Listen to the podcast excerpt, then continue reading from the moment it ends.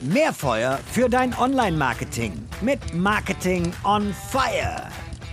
Du kannst nicht auf Inspiration warten. Du musst sie mit einem Knüppel jagen. Das hat Jack London gesagt. Liebe Hörerinnen, liebe Hörer, ich bin Robin Heinze, Mitgründer und Geschäftsführer der Online-Marketing-Agentur More Fire. Und bei mir ist heute Jens Neumann. Jens ist ein absoluter Experte für Videomarketing und er wird dir Tipps geben, wie du bessere, kreativere Inhalte erstellst. So, lieber Jens, vielen Dank, dass du dir die Zeit nimmst. Ich freue mich sehr, bei euch zu sein in der Show. Ähm, vielen, vielen Dank für die Einladung, lieber Robin. So, Jens, schön, dass du da bist. Und zwar, jetzt starten wir direkt mal rein. Muss ich Inspiration oder Kreativität tatsächlich mit einem Knüppel jagen oder kann ich mich auch etwas sanft auf die Suche begeben? Ja, das ist, äh, das ist eine gute Frage. Ähm, ich glaube, mit dem Knüppel nicht. Es kommt im Tun, sage ich immer dazu. Also das Schlimmste ist ja, Quentin Tarantino hat mal gesagt, Ideen zu haben ist wundervoll, sie aufzuschreiben die Hölle. Und äh, und da bin ich bei ihm, ja. Also ich habe ganz viele Ideen, die allerdings gar nicht am Schreibtisch kommen, sondern irgendwo mal zwischendurch und dann muss ich sie irgendwie einfangen. Und ich habe mal einen, äh, einen Storytelling-Kurs gemacht letztes Jahr. Ähm, ich habe mich selber fortgebildet, ich liebe es und war bei Disney und äh, in Orlando drei Tage lang und habe mir das gegönnt und habe geguckt, wie wie ist denn dort, äh, wie kommt man dort auf neue Ideen und das war wirklich sensationell. Aber das A und O ist tatsächlich sich hinzusetzen und ins Tun zu kommen. Und in dem Tun kommt dann irgendwann hoffentlich die kreative Idee. Sehr schön. So. Und wir haben heute uns als Ziel gesetzt, beim Thema Videomarketing mal zu schauen, wie kann ich da wirklich gute Ideen umsetzen? Denn aus meiner Sicht ist das Netz voll mit Videos. Äh, viele davon sind gut, aber bei weitem nicht alle. Ähm, aber bevor wir da jetzt in die Tiefe gehen und vielleicht auch das Wissen raussaugen, was du jetzt bei Disney mitgenommen hast, ähm, Videomarketing. Du redest seit vielen Jahren über das Thema, du bist da sehr, sehr tief in dem Thema drin. Mal für mich so als Einordnung, macht dieser Gattungsbegriff Videomarketing aus deiner Sicht überhaupt noch Sinn? Ja, das ist völlig richtig, diese Frage, äh, die du mir stellst. Ähm, es sollte als einheitliches Marketing ähm, gesehen werden. Also Videomarketing war ja vor, ich weiß nicht wie vielen Jahren, äh, dass äh, die, die Sau, die durchs Dorf getrieben worden ist. Ich habe das Gefühl, ähm, es ist teilweise immer noch so, dass wenn ich also zu Unternehmen spreche äh, und Vorträge halte, dass Videomarketing was ganz Neues, ominöses ist. Und äh, für mich gehört es einfach zum Content dazu, also Content Marketing. Und dazu, da macht Video einfach einen riesen Teil aus äh, wenn man bedenkt, dass 58 Prozent aller Menschen da draußen über Video ähm, dazu gebracht werden, ein Produkt oder ein Unternehmen mit einem Unternehmen zusammenzuarbeiten oder ein Produkt zu kaufen, dann sollte das ein, ja, durchaus äh, nennenswerten Teil im, in der Content-Strategie ausmachen. Gibt es denn, also ich meine, wenn, wenn du jetzt so hohe Zahlen da jetzt mal in den Raum reinschmeißt, dann klingt das ja so, als würde das grundsätzlich erstmal, wäre man ja doof, wenn man es nicht macht. Gibt es aber sonst auch Unternehmen, wo du sagst, boah, lass mal lieber die Finger davon. Also jetzt ab, abhängig von der Art des Unternehmens oder wo sie gerade im Marketing stehen, wo du dann abraten würdest und sagst, lass mal die Finger von Video, beziehungsweise vielleicht jetzt noch nicht. Hm, das, unsere Lieblingsantwort äh, im Marketing heißt, es kommt drauf an. ich kann das pauschal nicht sagen. Ich müsste mir das Unternehmen anschauen. Ich bin ja als kre äh, kreativer ähm, Content Consultant unterwegs und äh, schaue, was, was kann man strategisch für dieses Unternehmen machen, was kann man kreativ machen, welche Geschichte kann man aus diesem, äh, aus diesem Unternehmen erzählen. Bisher, bisher habe ich tatsächlich noch nie ein Unternehmen getroffen, wo man keine eine Geschichte erzählen konnte. Also letztes Beispiel bei mir, so ein B2B-Unternehmen, Tiefbau, ähm, die machen, die machen, ja, die teeren Straßen. Was soll man da machen, außer die, äh, die, die Maschinen äh, vorzustellen?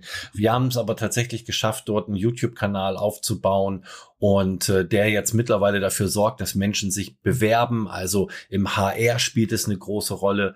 Ja, also lange Rede, kurzer Sinn. Äh, es kommt tatsächlich drauf an. Ähm, ich würde grundsätzlich erstmal sagen, man guckt sich das an, aber es ist tatsächlich so. Also man braucht natürlich so ein bisschen Kapazitäten, man muss ähm, schauen, man muss gewillt sein, auf diesem Markt unterwegs zu sein. Learning by doing ist es. Wir wissen alle nicht, was unsere Zielgruppe wirklich sehen will. Äh, kein Mensch weiß es. Kein Unternehmen kann das rausfinden durch Marktforschung oder sonst irgendetwas. Niemand weiß, was wirklich der Content so äh, darstellt, gerade im Videobereich, dass ich angesprochen werde als, als äh, Person, als Käufer, als Käuferin. Äh, es ist also Learning by Doing und von daher würde ich sagen, man muss sich das leider anschauen. Ähm, ad hoc, so kann ich nicht sagen, ja oder nein. Wunderbar, aber dann äh, lass uns doch mal direkt zum Tiefbauunternehmen gehen, weil ich meine, wie, es ist nicht so naheliegend, wie sage ich mal, wenn ich irgendwie Sneaker verkaufe. Ähm, Jetzt bin ich erstmal neugierig. Was habt ihr dann für Content identifiziert, den ihr dann da ausspielt? Und dann im nächsten Schritt, lass uns mal drauf eingehen, wie seid ihr eigentlich vorgegangen? Wie seid ihr da systematisch, ähm, habt ihr euch da reingesteigert? Ähm, grundsätzlich ist immer so, dass wir uns anschauen, wo, ähm, ja, wo ist denn äh, die Zielgruppe unterwegs? Was schauen die sich noch so an? Ähm, und haben geschaut, okay, also es gibt so, Baustellen, Dokumentationen, die gerne angeschaut werden, die kein Mensch weiß es, die sind grundlegend langweilig. Man, man sieht einfach nur eine Kameraeinstellung von einer Baustelle und schaut dort 15 Minuten zu. Das ist so, ja, auf merkwürdiger Weise stimulierend und also es ist wahrscheinlich so wie, wie, ja, es ist, äh, es ist dieser Trend, ja, dieses ASMR oder so, wo ich, wo ich dann irgendwie runterfahre. Also ich schaue anderen Menschen bei der Arbeit zu. Ja, vielleicht entspannt das, dass ich anderen Menschen bei der Arbeit zuschaue. So, das haben wir gesehen. Dann haben wir geguckt, ähm, was bietet denn eigentlich diese Firma? Und diese Firma, die kommt ganz hoch aus dem Norden und ähm, die spricht einfach anders. Die Menschen sprechen anders. Also haben wir auch in den äh, im Storytelling wirklich die Menschen so sprechen lassen, wie man da oben spricht. Also ähm, Slang, ähm, Wörter, die man nur im Norden versteht, mit äh, breitem Dialekt und dann haben wir angefangen, ähm, uns da so ein bisschen reinzufuchsen und haben gesagt, okay, welche interessanten äh, Maschinen gibt es? Und dann haben wir Challenges gemacht. Also wir haben die Maschinen gegeneinander antreten lassen, den Chef gegen den Azubi antreten lassen, die alte Maschine gegen die neue Maschine antreten lassen. Und daraus ist wirklich interessanter Content entstanden. Und äh, wir sind mittlerweile in der dritten Saison, also dritte Staffel. Und am Anfang war es so, dass wir wirklich nicht wussten, wohin genau die Reise geht. Challenges hört sich jetzt total spannend an ist aber tatsächlich gar nicht so gut angekommen, äh, wie zum Beispiel einfach nur eine Maschine zu zeigen, wo der Chef äh, selber spricht und sagt irgendwie, was ist dieses Besondere an dieser Maschine und zwar authentisch und echt ähm, ihn, ihn sprechen zu lassen. Das heißt, äh, Ass drin lassen, Versprecher drin lassen, ähm, wirklich dieses Echte zeigen. Und das hat am meisten Aufrufe und vor allen Dingen Watch-Through-Times, da kommt es ja drauf an. Nicht nur die Views, sondern wie lange sind denn die, die Menschen in unseren Videos. Und ähm, wir kriegen dann ganz viele Kommentare, äh, dass dann eben sowas total gut ankommt oder dass sie es klasse finden. Von daher legen wir da jetzt in der dritten Staffel so genau diesen Schwerpunkt drauf und ähm, machen jetzt eine ganz lange Dokumentation. Also wir machen jetzt nicht mehr diese einzelnen Videos, wie wir es äh, am Anfang äh, deklariert haben und rausgefunden haben, sondern wir haben jetzt gelernt, okay, also dadurch, dass sie sich Baustellen anschauen wollen und zwar länger, dass sie echte ähm, echte Menschen treffen wollen und nicht irgendwie Challenges oder irgendwas anderes, was so gerade so angesagt ist auf YouTube und Co.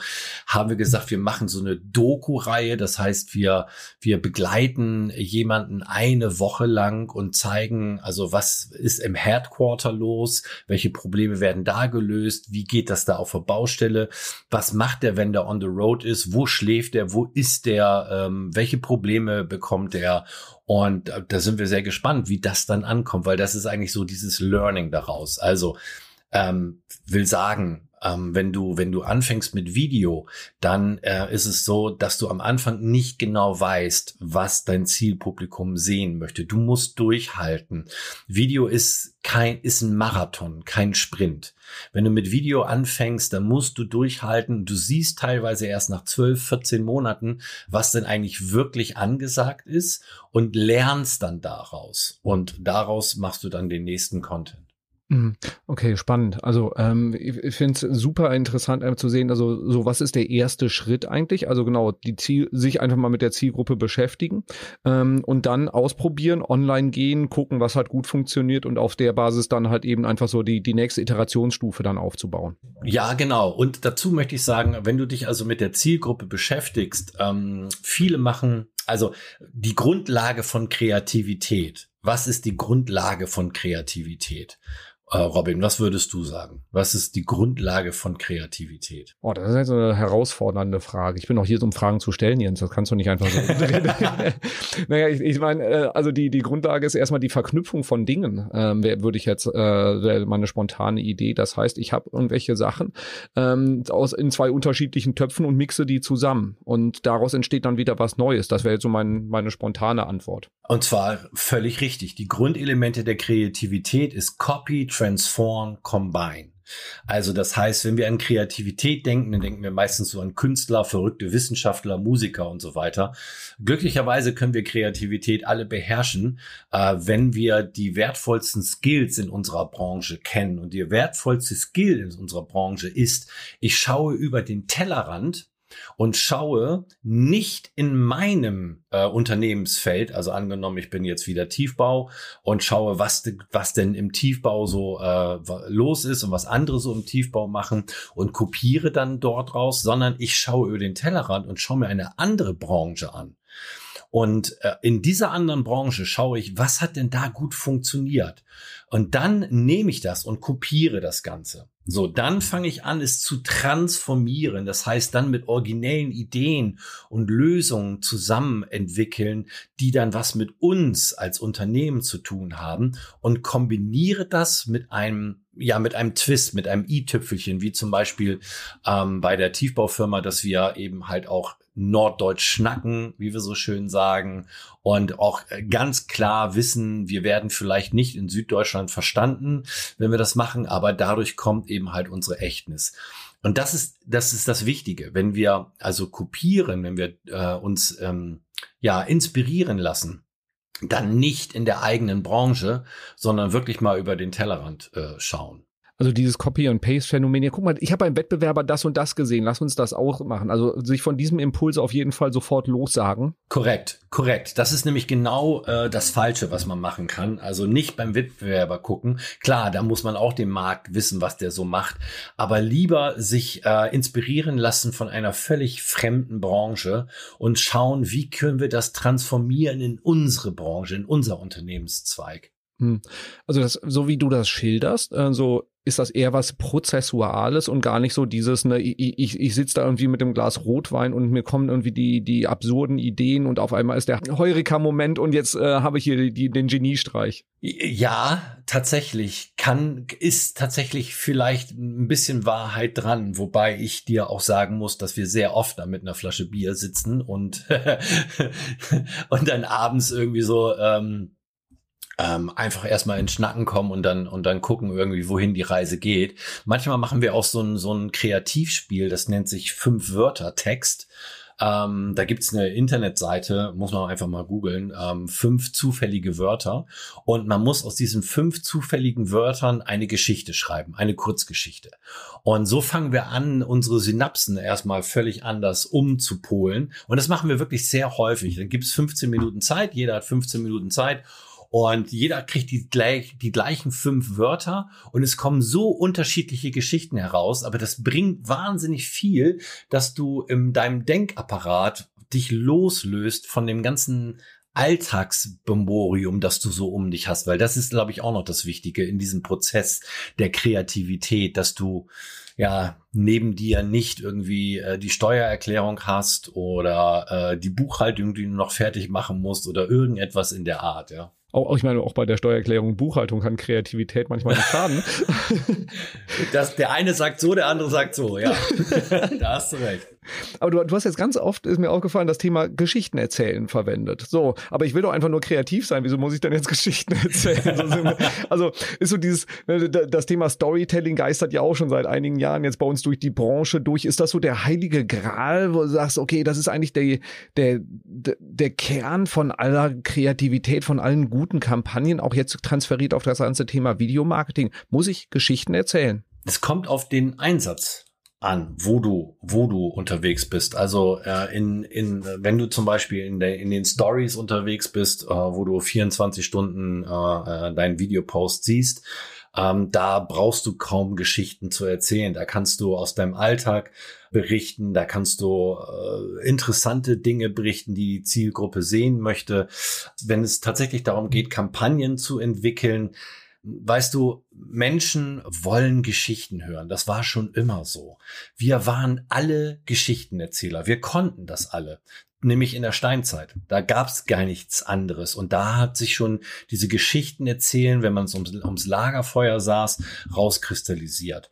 Und ich rede jetzt nicht von der ominösen Heldenreise, die eigentlich jeder wissen müsste, was das ist im Marketing, sondern äh, man kann Geschichten auf ganz unterschiedliche Weise erzählen. Ähm, man muss nicht immer nur äh, den Held haben, der sich, äh, der eine Herausforderung hat, der sich dann auf den Weg macht, äh, eine Lösung hat, äh, und so weiter und dann zurückkommt, sondern man kann visuelles Storytelling betreiben, also mit Bildern, ähm, damals gab es A-Roll und B-Roll, als ich noch äh, Film gelernt habe, also ähm, verschiedene Rollen, wo, wo äh, Film drauf gemacht worden sind. Und diese B-Roll ist halt zum Beispiel wahnsinnig wichtig im visuellen Storytelling, indem ich dort Bilder zeige, die zu dem Gesprochenen passen, die, die eine Geschichte erzählen, die Menschen nahbar äh, machen.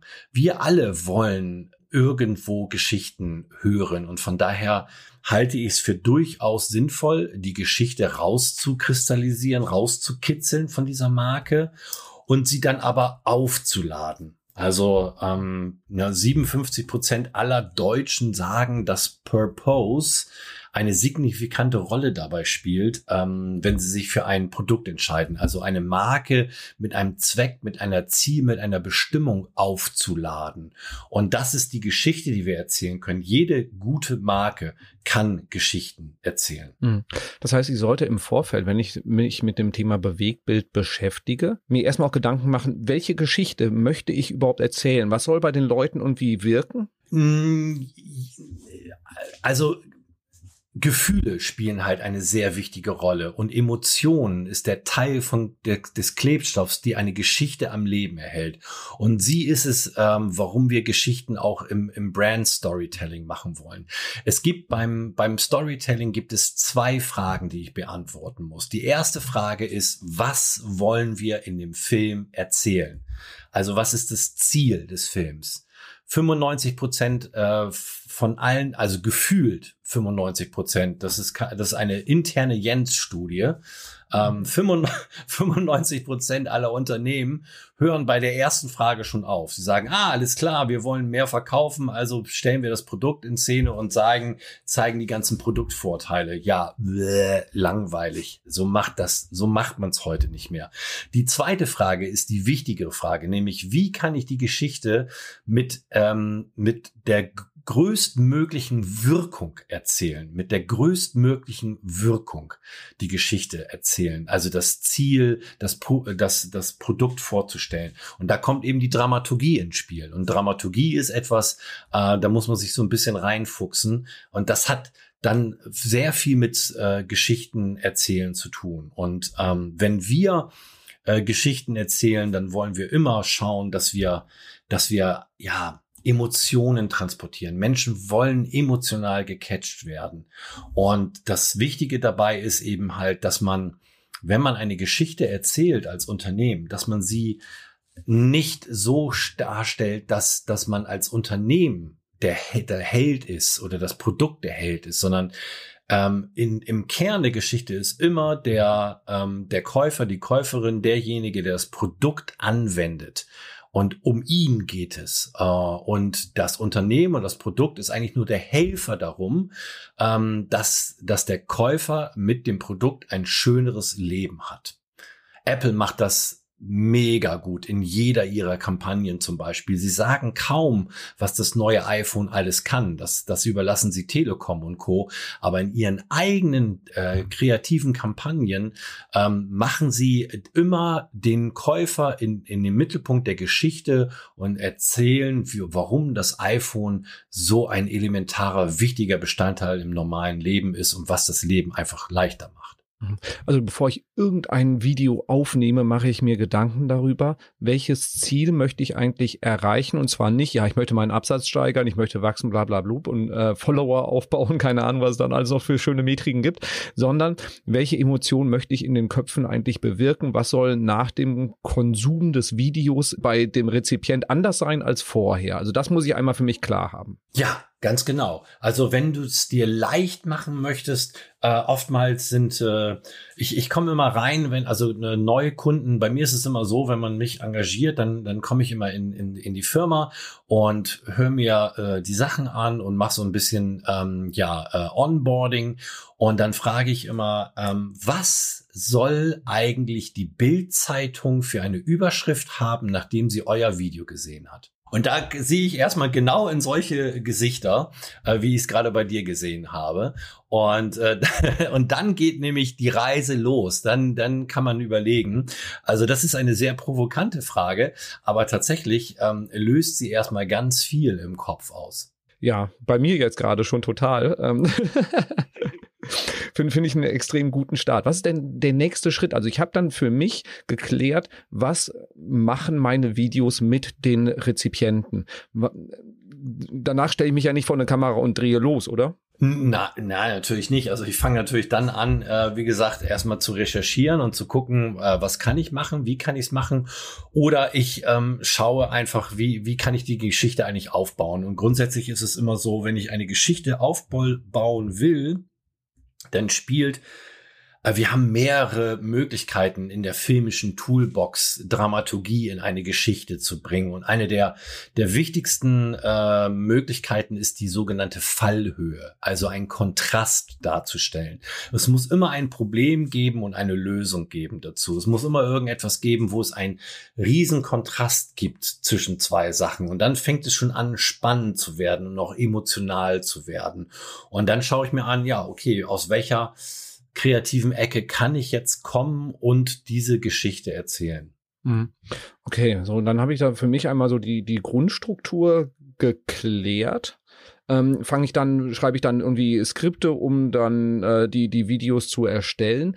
Ähm, oder beschäftige ich mich damit erstmal, welchen Kanal möchte ich bedienen? Also mache ich jetzt Videos für TikTok oder Insta-Stories oder mache ich einen YouTube-Kanal oder mache ich dann irgendwelche langen Erklärvideos, die ich auf meiner Homepage integriere? Also so, was, was sind dann die, die ähm, sinnvollen nächsten Schritte? Ja, genau. Also du musst natürlich dann identifizieren, was ist denn der Kanal, äh, wo ich am, am meisten Impact erreiche mit meinen, äh, mit meinen Videos. Also welcher Kanal spielt für mich eine Rolle? Und da muss ich natürlich dann auch direkt auf diesen Kanal eingehen, also die Kanalmechanismen kennen. Also, ähm, dass ich auf TikTok eher der, der Spaßmacher bin, der so auf Augenhöhe äh, mit der jüngeren Zielgruppe agiert oder der äh, auf LinkedIn bin, der ehrliche Geschäftspartner, der, ähm, der nicht nur verkaufen möchte, sondern sein Wissen äh, teilen möchte, sind wir wieder bei Purpose. Und äh, das spielt zum Beispiel bei LinkedIn eine ganz große Rolle, dieses Purpose, ja. Und ähm, da muss ich dann eben schauen, okay, was ist die, was ist die äh, Plattform? Und dann baue ich, dann schreibe ich mir ein Treatment, ähm, wo so der Grundkern der Geschichte vorkommt und aus dem Treatment heraus, das kann ich dann schon mit Kolleginnen und Kollegen besprechen, ähm, er, erstelle ich ein Konzept. Aus dem Konzept heraus ein, ein Drehbuch und ein Drehplan und dann fange ich an zu drehen. Ähm, das hört sich jetzt sehr kompliziert an, ist es aber gar nicht so. Also so, so ein Drehbuch zu erstellen ähm, ist jetzt nicht irgendwie Rocket Science und so ein Treatment auch nicht. Es kommt auch immer darauf an, mit wem man jetzt äh, unterwegs ist. Also will ich das in-house drehen, dann kann man das wunderbar lernen. Ich gebe ja auch so zweitägige Workshops dazu, wo man sowas lernen kann, wie sowas aufgebaut wird. Ähm, und wenn ich mit einer Agentur spreche, dann ähm, sollte ich mit der Agentur meine Grundidee rauskitzeln und vielleicht auch mit der Agentur dann sagen, biete mir doch noch zwei andere äh, Möglichkeiten, zwei andere Routen, sagen wir dazu an, so dass man so drei Routen hat, die man, die man sich anschauen kann. Und dann wählt man ähm, die Route, die für einen am besten passt. Okay, ja, klingt, klingt ähm, simpel jetzt erstmal, also gar nicht nach, nach diesem großen äh, Aufschlag, den man unbedingt machen muss. Führt mich zu meiner nächsten Frage, mit wie vielen Videos starte ich? Weil ein Video wird die Welt nicht verändern, ähm, aber wenn ich irgendwie sage, okay, ich plane jetzt 50 Videos in Reihe, könnte das ja auch jetzt erstmal abschreckend wieder wirken. Ähm, ja, völlig richtig. Ähm, mit einem Video sollte man tatsächlich nicht starten. Also wenn man anfängt, ich sagte ja schon, äh, Video ist ein Marathon, kein Sprint, äh, bedeutet, ähm, ich muss aus Video lernen. Ich weiß nicht, welcher Content wirklich funktioniert. Ich fange an mit ein paar Videos, die ich dort mache. Ähm, am besten ist immer, wenn ich eine Idee entwickle, eine serielle Idee zu entwickeln. Also eine Grundidee zu haben. Wie sollen meine Videos aussehen? Ähm, was soll in meinen Videos vorkommen, welches übergeordnete Thema haben wir. Und wenn wir dann eine serielle ein serielles Konzept haben, dann müssen wir das immer nur wieder aus der Schublade holen und immer nur wieder anpassen. Ähm, und da gibt es ganz viele Beispiele draußen ähm, in, in, äh, auf YouTube und Co., äh, wo Unternehmen genauso etwas tun. Und ja, wenn ich dann anfange, dann sollte ich auf jeden Fall, also wir machen das zum Beispiel so, dass wir gerade, jetzt haben wir gerade mit einem Influencer gedreht für kurze Shorts. Shorts ist ja gerade das, äh, ja, das Pendant auf YouTube eben halt zu, zu Reels bei TikTok oder zu, zu kurzen Videos. Und ähm, wir, wir drehen immer so sechs bis acht äh, Shorts äh, am Tag. Die sind dann so eine Minute lang. Ähm, dann haben wir also einen Tag Aufwand, einen Tag Dreh, dann schneiden wir das Ganze und dann haben wir so eine Veröffentlichungsstrategie, wo wir einmal in der Woche veröffentlichen. Das heißt, wir haben acht Wochen Videocontent an einem Tag gedreht, an zwei, drei Tagen geschnitten.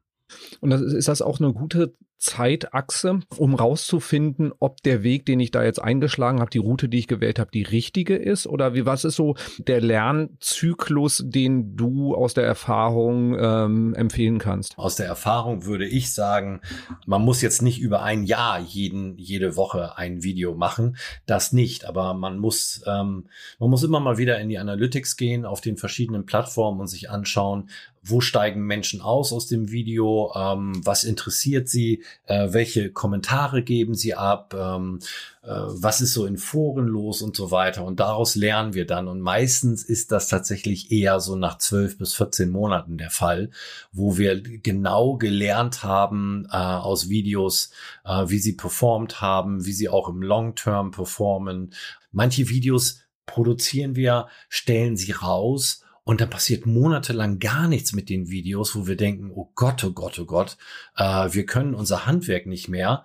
Und auf einmal geht das Ding durch die Decke, weil es irgendein Trend auf einmal gibt, weil es irgendetwas gibt. Also du kannst das, jeder, der sagt, ich bestimme dir und ich sage dir auf Anhieb, ich, das ist alles planbar und Erfolg ist planbar, Bullshit. Also das habe ich in den letzten 32 Jahren nicht erlebt. Ja, du kannst Grundzüge planen, aber ich, ich komme ja damals auch, war damals in der Musikbranche und da hat man gesagt, ein Hit ist ein Hit, ist ein Hit, ist ein Hit.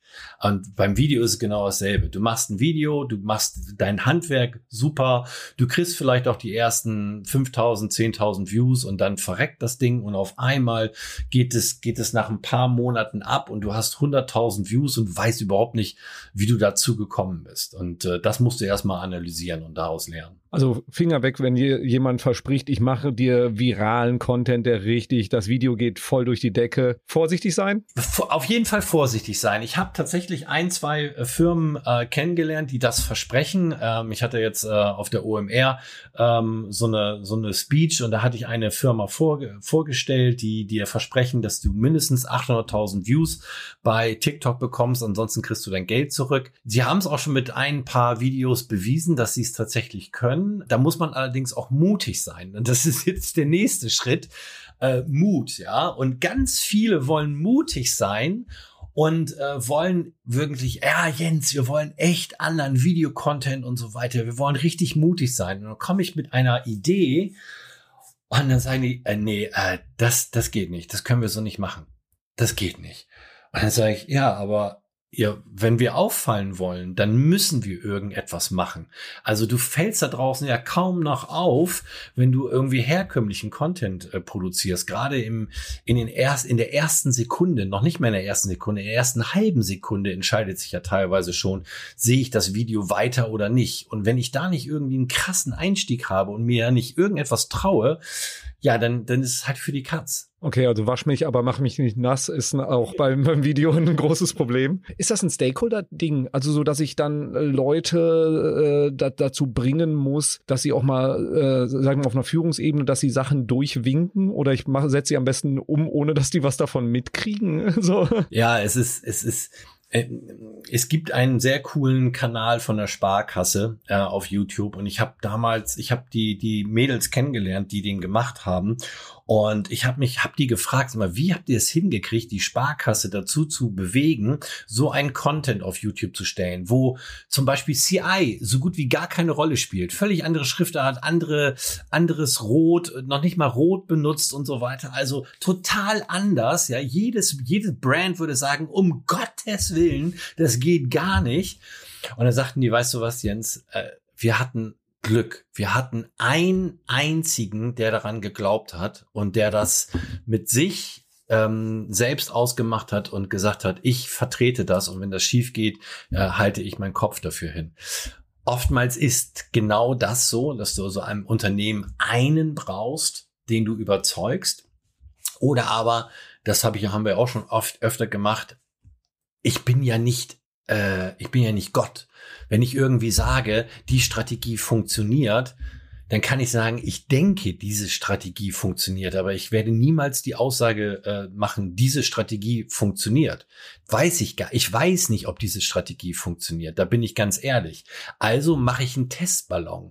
Und das habe ich schon häufig gemacht. Ich habe gesagt, gib mir ein bisschen Budget, lass uns mal diese Videos oder ein, zwei Videos produzieren und unter anderem Namen auf einem ganz neuen Kanal einfach mal rausbringen und dann wirst du sehen, ob wir recht haben oder nicht. Und wenn das die Matrize ist, die Grundlage ist, daraus dann wirklich ein Video zu machen, wo ich dann auch äh, Budget in die Hand nehme, weil ich dann ja schon Proof of Concept habe, dann kann ich loslegen und dann kann ich vielleicht auch Menschen überzeugen, die vorher gesagt haben, das können wir nicht. Hm. Ja, zu dem Sparkassenbeispiel fällt mir auch der Rainer Grill von Ziel Abeck ein, die ja, glaube ich, auch mittlerweile fast jeder mal irgendwann auf irgendeiner Marketingkonferenz gesehen hat, die einfach auch als äh, Industrieventilatorenhersteller TikTok äh, durchgespielt haben, würde ich mal sagen, mit, mit einer wahnsinnigen Selbstironie und Rainer hat auch gesagt, so lass mich einfach mal machen äh, und das Schlimmste, was passieren kann, ist, dass es funktioniert. Und jetzt muss er sich seit vielen Monaten und Jahren im Anzug da zum, zum Kasper machen und hat, glaube ich, große Freude dran. Und ähm, ja, aber die, diesen Mut dann zu haben, ich finde die Idee super spannend, diesen Testballon. Einfach zu sagen, wir nehmen einen neuen Kanal, der halt eben, wo nicht das Thema Brand äh, Guidelines irgendwie, wo, wo keiner hinschaut, ähm, so, an welchen Metriken mache ich dann fest, dass es funktioniert hat? Weil Reichweite, ja, ist eine von vielen Kennzahlen, aber sollte ja vielleicht auch im Marketing nicht irgendwie die primäre sein, auf die wir irgendwie optimieren. Also so, kannst du mal ein bisschen ähm, äh, ja Kontext geben? Was sind Kennzahlen, auf die du schaust? Wann sagst, bei welchen sagst du, die sind wirklich wichtig? Das sind nur so Hilfsmetriken. So, ähm. Ja, klar. Also ähm, erst einmal schaue ich auf die Impressions. Also äh, wie viel Impressions habe ich und wie viel äh, Klick, wie hoch ist die Klickrate? Also wenn ich ein Impression habe äh, und wie hoch ist die Klickrate, dass ich dann tatsächlich auf das Video klicke, wenn es nicht äh, von selbst abspielt in, in, der, in der Timeline. Ähm, das ist eine der Metriken. Dann äh, schaue ich, ähm, wann schauen oder wann steigen Menschen aus dem Video aus? Also was ist die kritische Stufe? Nämlich, ähm, du musst eben halt ein Versprechen einlösen. Also das, was du im Titel äh, sagst und was du im, in dem Thumbnail versprichst, das musst du in den ersten Sekunden beim Video einlösen. Und wenn ich dann anfange, Hallo und herzlich willkommen hier bei unserem Video-Podcast, äh, dann sind die Menschen weg wenn ich im Titel gesagt habe, das, das hast du noch nie erfahren. Ich verrate dir ein mega Geheimnis im Content Marketing. Und dann musst du eben halt auch genau diesen Einstieg haben. Das ist also das erste, wo, wann klicken die Menschen weg? Wann wird's langweilig? Dann als nächstes, ähm, wie lange sind sie denn im Video drin? Also wie viel Prozent des Videos wird durchgeschaut? Äh, auf YouTube ist äh, Schulnote 1 sind 70 Prozent des Videos. Wenn 70 Prozent des Videos, das kommt natürlich auch immer auf die Länge an, aber im Durchschnitt kannst du sagen, wenn 70 Prozent durchgeschaut werden, ist das Schulnote 1 nicht 100 Prozent. Das wird niemand erreichen. Und dann schaue ich mir an, okay, also wie, wie lang sind die Leute drin und dann welche welche Sachen haben sie sich nochmal angeguckt? Also du kannst ja sehen, haben sie vorgespult, zurückgespult, was, wo, wo kommt der Peak? Also wo, wo ist so ein bisschen was, wo du Szenen siehst, die sich öfter, die sie öfter angeschaut haben. Ähm, dann wiederkehrende Zuschauer, also wie viele Leute kommen wieder auf den Kanal? Wie viele Leute sind durch das Video auf den Kanal erst gekommen oder auf anderen Content gekommen? Ist das andere? Äh, wie viele Abonnenten haben wir natürlich über das Video erreicht? Und äh, haben wir vielleicht Leads erreicht, haben wir vielleicht Klickraten äh, auf unsere Webseite oder auf das Ziel, auf das wir aufmerksam gemacht haben, über Infokarten oder oder clickable Ads oder sonst irgendetwas gemacht. Also das sind so die die Kernzahl. Es gibt so ungefähr zwölf Kern äh, Ziffern. Du hast ja unendlich hunderte von, von Möglichkeiten in Analytics, auf, egal auf welcher Plattform, aber so zwölf äh, gucken wir uns meistens an und das sind dann immer auch die, die, die Keyholder. Ich will, äh, einmal nochmal zum Thema Mut zurück, weil das hat mich vorhin so total getriggert auch, weil wir merken immer bei, bei Kunden ist so eine gewisse Angsthaltung da. Ähm, so Video, ja, aber was hat das alles für Konsequenzen? Was kann eigentlich schiefgehen? Mal so, um, um den, den Leuten die Angst zu nehmen. Was ist das Schlimmste, was passieren kann, wenn du ein Video online stellst? Äh, also Worst-Case-Szenario. Ja, Worst-Case-Szenario ist, wenn wir das Video rausstellen und es sieht niemand, ja, dann, dann ist es das Worst-Case-Szenario. Dann haben wir uns den Kopf gemacht und äh, ähm, dann hat es niemand gesehen. Selbst wenn es irgendwie unter dem Radar fliegt, weil es irgendwie zu wenig Aufrufe hat. Man muss eben auch, auch dazu sagen, ganz viele Videos da draußen sind Zombies, also die irgendwie sehr, sehr wenig gesehen werden. Es gibt 0,6 Prozent aller Videos da draußen werden ähm, über 100.000 Mal gesehen. Alles andere darunter wird weniger geschaut. Das muss man sich einfach mal, also Erwar Thema Erwartungshaltung, ja. Was habe ich für eine Erwartungshaltung? So, das ist das eine. Das andere ist natürlich, wenn es dann durch die Decke geht, gibt es natürlich auch Leute, die, die, die es nicht mögen. Das siehst du bei jedem Hollywood-Film im Kino, bei jeder Oscar-Verleihung sagst du, wieso hat der Film Oscar gekriegt? Den finde ich total nervig oder daneben oder uninteressant oder sonst irgendetwas. Hey, wir sind einfach irgendwo im Bereich Kreativität, Kunst und so weiter und wir werden einfach nie 100 Prozent aller Menschen glücklich machen mit dem, was wir, was wir dort zeigen. Also das sind so die Worst-Case-Szenarien, die ich, die ich auf, die ich mal gesehen habe. Also dass Leute sagen irgendwie, das, das steht euch nicht oder das passt nicht oder eben, dass es, ähm, dass es ja, so gut wie keine Views bekommt. Hm, okay. Ja, hatte Steve Jobs hatte, glaube ich, gesagt, wenn du alle glücklich machen willst, musst du Eisverkäufer werden. Ähm, so. Genau. Ja, da hat er auch verdammt recht. Also, und selbst der Eisverkäufer, ja, angenommen irgendwie äh, Erdbeere, Schokolade und Vanille ist alle und du hast nur noch Mango und, und Pistazie. Und dann kommst du hin und sagst, ja, aber mag ich nicht. Also bist du auch unglücklich. Also, das ist also wenn, wenn du Marketing machen willst, was wirkt, wirst du auch immer Leute haben, die es doof finden. Das ist immer so, wenn du dich an die Rampe stellst. Also insofern die und die anderen Worst-Case-Szenarien, die du jetzt gerade geschildert hast, oh, so dramatisch klingt das jetzt nicht. Ja, das stimmt, das stimmt, da hast du völlig recht. Also für mich ist das A und O, äh, wenn du so Video machst und wenn du sagst irgendwie Worst-Case-Szenario. Wir müssen es immer schaffen, ist die, das Video, ist die erzählte Geschichte und das Thema aus der Sicht des Zuschauers, der Zuschauerin glaubwürdig. Also sind wir als Unternehmen glaubwürdig. Das ist das A und O. Und diese Glaubwürdigkeit, die muss einfach 100 Prozent in, in Brand-Videos gegeben sein. Und dann ist es, ja, ich würde nicht sagen, egal, was dann danach passiert, aber die Glaubwürdigkeit ist immer, wenn ich total übertreibe und nicht äh, irgendwie, das funktioniert nicht. Genauso, wenn, wenn, wenn ich unter dem Radar fliege. Und dann muss ich halt gucken, okay, wie schaffe ich es, dass die Menschen stimuliert werden, also berührt werden dazu? Und wie schaffe ich es, dass sie involviert werden, also dass sie eine Identifikation haben? Und aber das Wichtigste ist tatsächlich diese Glaubwürdigkeit und äh, die muss einfach gegeben sein. Und wenn die gegeben ist, dann haben wir von dem, was du sagst, was ist das Schlimmste, was passieren kann, schon mal sehr, sehr viel ausgemerzt. So, wir haben jetzt einen wunderbaren Galopp durch das ganze Thema Kreativität und Anwendung auf das Thema Video gemacht. Das ist aber aus meiner Sicht auch transferierbar auf alle anderen Content-Formen. Ich fasse mal zusammen, was ich so mitgenommen habe. Nämlich, wenn du dich mit dem ganzen Thema Video oder ähm, auch, auch Content-Erstellung allgemein beschäftigen willst, stell als erstes die Frage, was ist das Ziel der Geschichte, die du erzählen möchtest? Also welche Emotion möchtest du in diesen Menschen wecken und starte nicht damit, was möchte ich über mein Produkt oder mein Unternehmen erzählen, sondern was soll bei den Menschen im Kopf sich ändern, nachdem sie dein Video gesehen haben? Oder Jens, du hast es wunderbar gesagt, so was soll die Bildzeitung für eine Überschrift schreiben, nachdem sie dann dein Video gesehen haben? Und von dem Punkt aus an starten und sich zu überlegen, wie kann ich daraus eine Geschichte erzählen? Also was könnte so die Dramaturgie sein, mit der ich das bewirke, also wie ich diesen Effekt dann in den Köpfen der Leute ja, erziele und von da aus dann mich auch damit beschäftigen, was ist eigentlich der richtige Kanal dafür? Also ist meine Ziel, auch Abhängigkeit äh, natürlich von der Zielgruppe. Ist meine Zielgruppe bei YouTube unterwegs oder ist sie eher bei TikTok oder bei Insta? Und von da aus dann natürlich auch diese Mechanismen planen, die für diese Plattform notwendig sind.